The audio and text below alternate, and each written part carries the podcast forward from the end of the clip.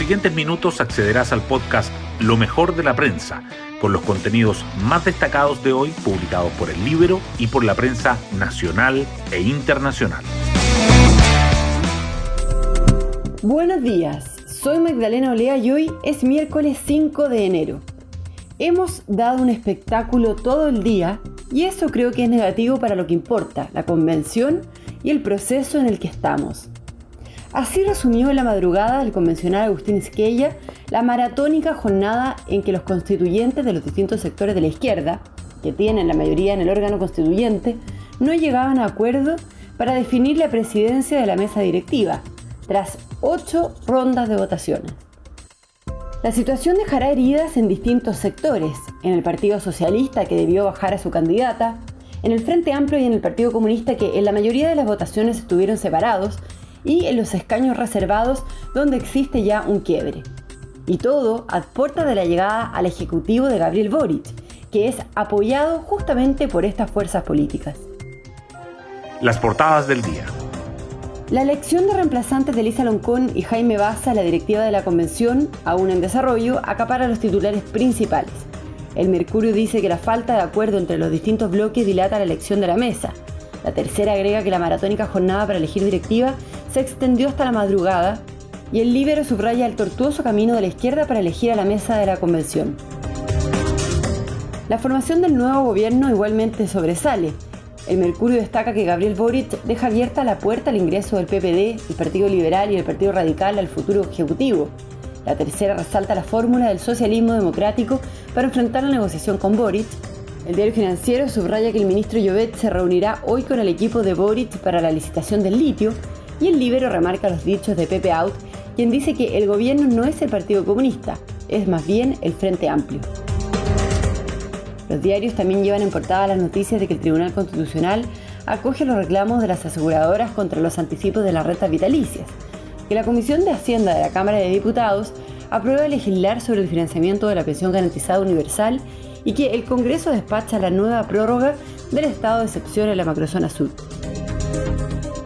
El Mercurio, además, destaca que el presidente de la Corte Suprema defiende la existencia del Tribunal Constitucional. Sería un error suprimirlo, dice y dedica su foto al bajo movimiento en la reapertura de los Libertadores.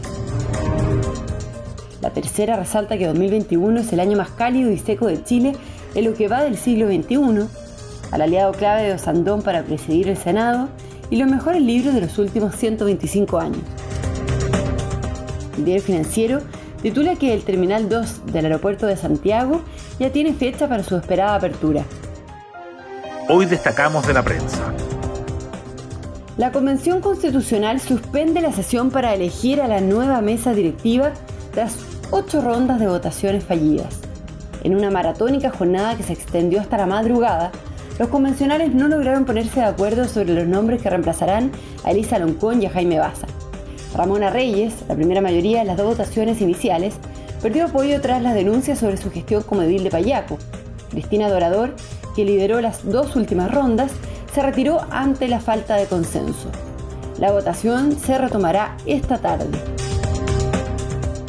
Los magistrados del Tribunal Constitucional acogieron en votación dividida de 6 contra 4 los requerimientos de inaplicabilidad interpuestos por las compañías de seguro Vicevida y Pentavida contra la reforma constitucional aprobada en el Congreso para permitir un anticipo de las rentas vitalicias junto con el tercer retiro del 10% desde los fondos de pensiones.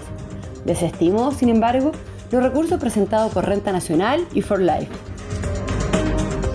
La Comisión de Hacienda de la Cámara aprueba legislar sobre el financiamiento de la pensión garantizada universal y se acelera las negociaciones.